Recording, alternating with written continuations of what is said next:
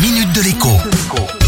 Bonjour à tous. Le reconditionné à la cote, c'est ce qui ressort d'une étude réalisée par l'ADEME, l'agence de la transition écologique. D'après cette étude, ce ne sont pas les giga-serveurs ou même vos ordinateurs professionnels ou encore personnels qui ont le plus gros impact sur l'environnement. Ce sont les smartphones et accessoirement les tablettes. En cause bien évidemment la course perpétuelle à la nouvelle, nouvelle, nouvelle génération que tous les constructeurs, pour des raisons évidentes, entretiennent à coup de publicité et de vraies fausses innovations présentées comme indispensables. Pourtant, exactement comme pour les automobiles d'ailleurs, le smartphone le plus vertueux pour l'environnement, eh bien, c'est celui qui dure le plus longtemps. Or, ça tombe bien, Figurez-vous que les smartphones sortis il y a 5, 6, 7 ans, une fois révisés, la batterie remplacée, conviennent parfaitement aux utilisateurs lambda de 2022 et pas seulement aux ados.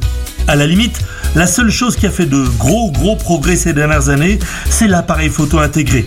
Mais pas sûr que cela justifie pour autant de casser sa tirelire afin d'acheter un smartphone tout neuf. Bonne nouvelle par ailleurs, réparer soi-même pour changer la batterie ou encore l'écran devient vraiment à la mode. Le géant Apple a ainsi annoncé récemment qu'il vendrait à ses clients des kits complets de réparation dans ses boutiques ainsi qu'en ligne avec des pièces détachées agréées. En toute logique, la concurrence devrait embrayer le pas. Bon début de semaine et à demain. La minute de l'écho avec Jean-Baptiste Giraud sur radioscoop.com et application mobile Radioscoop.